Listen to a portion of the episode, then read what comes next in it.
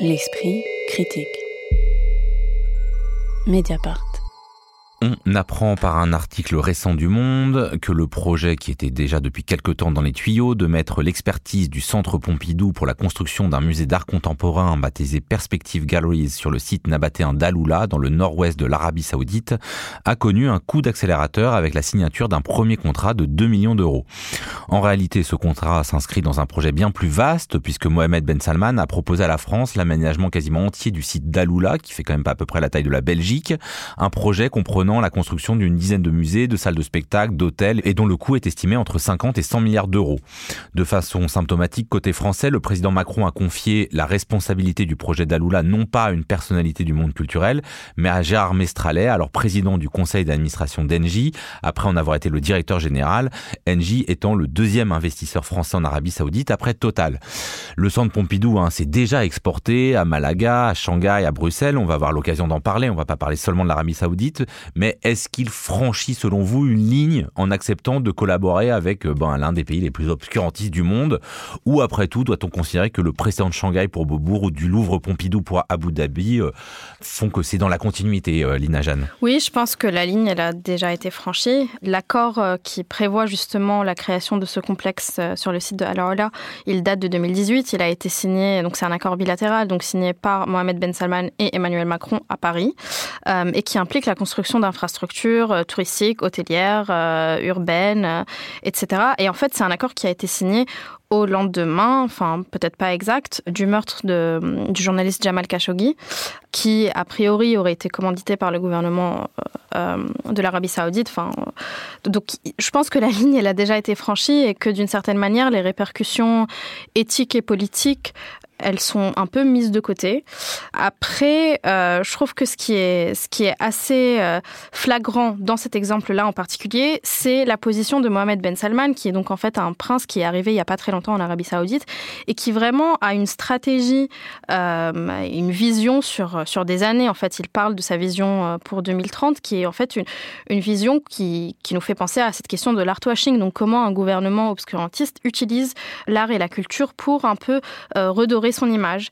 Et en fait, ce site, il n'est pas choisi au hasard, et la France, elle n'est pas choisie au hasard non plus. Donc, c'est un site archéologique qui est pré-islamique. Donc, je pense qu'il y a aussi quelque chose qui est, euh, qui est important à souligner ici, c'est de, de, se dire qu'on se réapproprie un site qui nous éloigne un peu de cette image que l'Arabie saoudite a pu avoir en lien avec la, la religion euh, musulmane et l'islamisme, euh, l'idéologie islamiste plus particulièrement. Donc, il y a, y a ce, cette stratégie qui est importante, mais c'est aussi un site qui a été marqué par la polémique. C'est-à-dire que les Français ne sont pas les premiers acteurs à, mettre la main dessus. Il y, a, déjà eu une biennale qui s'est exportée à Alola, donc qui est la biennale euh, de Los Angeles Desert X. Euh, il y a déjà eu aussi une polémique à ce sujet. Donc c'est un site qui est vraiment à la fois marqué par la polémique, mais qui est très stratégique pour le gouvernement de Mohamed Ben Salman et qui en fait non seulement lui sert à redorer son image, mais d'une certaine manière en fait à, être à son image en fait. Donc c'est l'image du progressisme qui, euh, qui se joue ici. Et en fait, je trouve que de, ce point de vue-là, à là, en fait, on pourrait vraiment dire que c'est un peu un musée miroir, pour reprendre les termes du chercheur Alexandre Caseroni. C'est vraiment un site culturel qui est fait pour refléter l'image que les chers ou les princes veulent renvoyer à l'Occident. Victoria. Bah, c'est, moi, je suis complètement d'accord avec toi, Lynn. Et d'ailleurs, c'est déjà ce qui a pu être euh, vu avec l'ouverture justement du centre Pompidou euh, à Shanghai. C'est que euh, typiquement, ça pose les mêmes problèmes éthiques parce que c'est pas c'est pas un gouvernement démocratique, parce que bah, du coup, le fait de pouvoir proposer un centre Pompidou là-bas sous l'égide de ce gouvernement, ça pose des problèmes de contrôle et de censure, notamment dans le choix des œuvres. Il faut pas de nudité rien à voir avec le Tibet, rien à voir avec les Mongols ou encore euh, rien à voir avec les images de Mao. Et d'ailleurs, euh, bah, ça avait déjà posé problème au moment de l'ouverture euh, de la première exposition 2009 où Cao Fei, qui est une artiste vidéaste très très connue, qui a déjà exposé à la Biennale de Venise, etc en fait, euh, s'est vu censurer trois de ses œuvres, alors que c'est vraiment une artiste bah, qui s'exporte et qui est, au-delà de ça, très très importante euh, en termes d'art chinois. Et pour le moment, en fait, ça fonctionne pas. Euh, enfin, ça fonctionne pas parce que on devrait en fait utiliser la figure et la marque du Centre Pompidou pour s'intéresser justement à la création locale ou native, et y compris celle de la contre-culture. Sauf qu'en fait, il y a des censures, et notamment Ai Weiwei, qui est un célèbre artiste chinois qui est en exil en fait depuis des, des dizaines d'années à, cause justement de ces problèmes politiques. Il voit notamment un aveu de faiblesse de la France et dit que ça permet à la Chine finalement de se montrer plus forte parce qu'elle est en capacité d'acheter finalement la France et ses joyaux. Et lui, il va même jusqu'à dire que ça fait baisser la valeur des œuvres des collections. Donc il y a vraiment un souci parce que en fait oui, la, France ne joue pas la carte de justement du progressisme que ça pourrait jouer. Alors, il faudrait pas mettre euh, le seul centre Pompidou euh, sur le banc des accusés, hein, parce qu'en fait, dans le cadre de cet immense projet euh, à Lula dont vous parliez, Lina Jeanne, sont aussi engagés l'Opéra de Paris, sont aussi engagés la Fémis pour former des cinéastes saoudiens, étant aussi engagé l'INA pour numériser les archives du pays. Est-ce qu'il y a une spécificité quand même du fait que ce soit un musée, ou est-ce que voilà, c'est toutes les institutions culturelles qui se lancent dans une, en gros, une recherche de fond qui ne s'embarrasse plus d'aucune euh, géopolitique euh, alors oui, je pense que là, en fait, ce que tu touches, euh, Joseph, c'est vraiment la spécificité de Alors là, et c'est vraiment pour ça que je parlais de la vision de Mohamed Ben Salman, parce que je pense que c'est une vision qui est beaucoup plus globale par rapport à tout ce qu'on a vu, on a pu voir avant par rapport à l'exportation ou la franchisation de musées occidentaux. Je pense par exemple au Louvre Abu Dhabi ou même au Guggenheim Abu Dhabi, qui n'a toujours pas ouvert. Mais là, là, ce qui est particulier, c'est qu'il y a vraiment une vision globale, donc qui va dépasser l'art, on va dire, et pour vraiment juste être en, prise avec tout ce que la culture peut être en fait. Et par rapport à ces questions éthiques et politiques, en fait, je pense que c'est très très clair quand même que l'enjeu est en fait avant tout euh, économique. Et c'est-à-dire qu'il y a, y a une telle menace de la privatisation des musées publics en France que on va dire que la seule brèche qu'on a trouvée, c'est de, de, faire de la privatisation, mais ailleurs quoi. et d'ailleurs, ça pose un autre problème à mon sens, c'est que d'une certaine manière, en fait, ça permet à l'État de se déresponsabiliser puisque les, les, les musées peuvent euh, justement trouver des ressources euh, grâce à ces franchisations entre guillemets. Ça montre aussi qu'en fait, euh, si on pousse les choses à l'extrême, seuls les super gros musées ou les musées d'artistes iconiques comme le musée Rodin, la Fondation Giacometti, le musée Picasso mhm. peuvent s'exporter. Et en fait, au bout d'un moment, il va y avoir une espèce de standardisation des musées exportables. Et donc, quid des plus petits musées euh, et, et, tout simplement, en plus, ça va, ça va même plus loin puisque à chaque fois, c'est les mêmes modèles. C'est-à-dire qu'il y a un super architecte qui est convoqué pour faire une super bâtisse où il y aura un super musée international. Et là, on parle de la France, mais c'est le cas aussi, bah, justement pour le Guggenheim à Abu Dhabi. Mais le Guggenheim, en fait, c'est déjà exporté, notamment au Mexique. Il y avait un projet de Guadalajara qui a été arrêté, mais il y a eu euh, d'autres. Bah, il y a le musée Guggenheim à, Bilbao, évidemment. Le Victorian Albert Museum, euh, qui est un musée anglais, du coup, essaye de s'intégrer euh, justement dans le paysage muséal de Shenzhen. Euh, l'Ermitage aussi a tendance à vouloir s'exporter. Enfin, en fait, à chaque fois, c'est des super gros structure muséale. Et au-delà de cette question entre des super grosses structures et des petites structures, ça pose la question de la notion même de musée en termes juste, enfin, qu'est-ce que ça veut dire un musée aujourd'hui si on est capable de s'associer de le reproduire à l'étranger de n'importe où en fait, de manière complètement euh, hors contexte?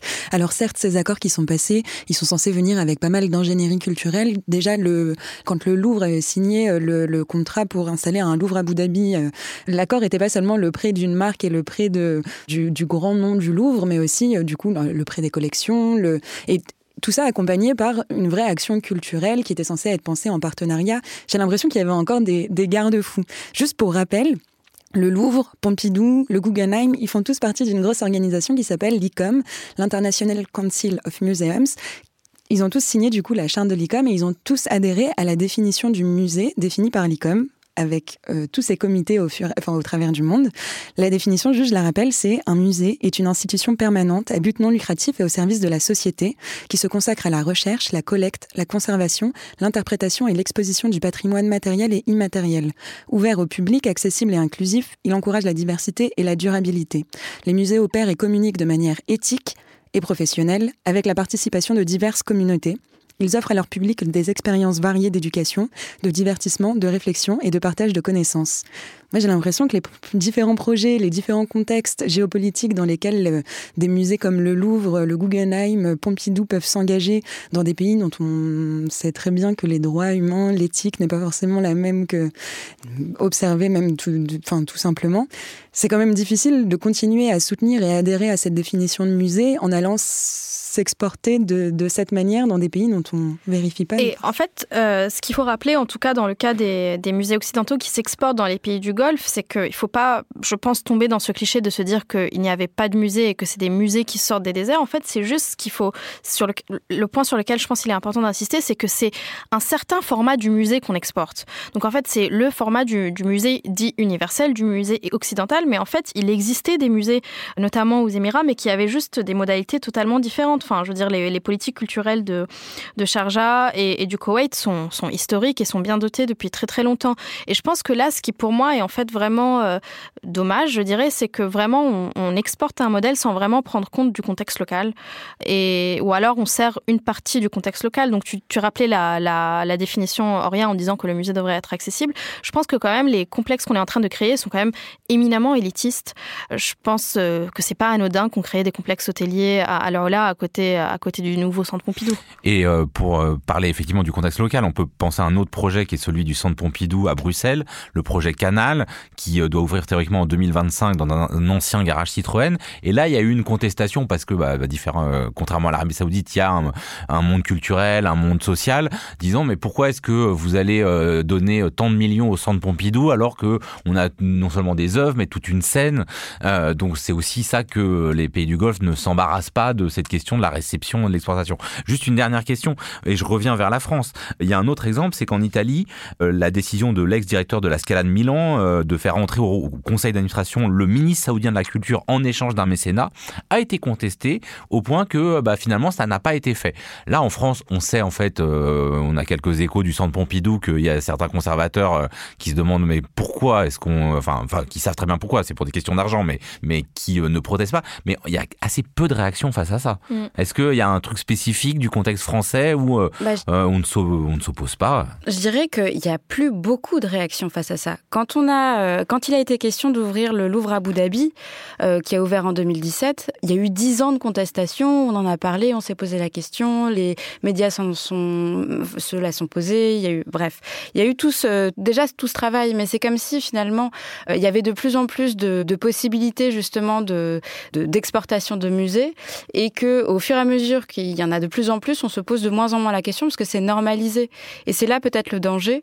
Et je pense que justement l'exemple justement du centre Pompidou euh, Canal euh, en Belgique repose la question différemment et peut-être que c'est peut-être par là qu'on va de nouveau euh, se poser des questions. Merci beaucoup à toutes les trois. On se retrouve la semaine prochaine pour une émission consacrée au spectacle vivant. L'Esprit critique est un podcast proposé par Joseph Confavreux pour Mediapart, enregistré dans les studios de Gond par Karen Beun et réalisé par Samuel Hirsch.